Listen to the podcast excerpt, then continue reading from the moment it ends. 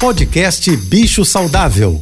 Fique agora com dicas e informações para melhorar a vida do seu pet com a veterinária Rita Erickson, mestre em comportamento animal.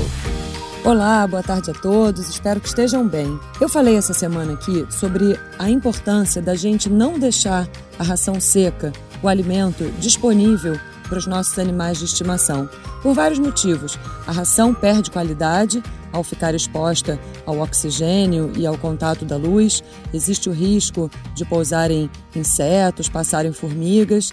E também porque a ração perde a crocância aqui no Rio, porque é muito úmido o ambiente. Mas, para além desses motivos, também tem o problema do animal perder o interesse. Aquela comida que fica disponível, ela tem pouco valor.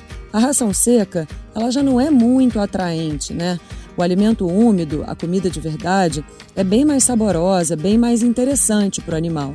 Aquele alimento que fica ali disponível muito tempo, ele acaba perdendo valor.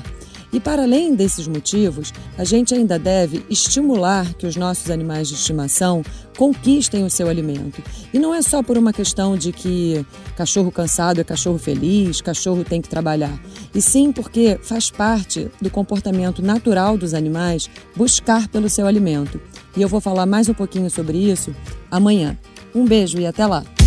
Você ouviu o podcast Bicho Saudável.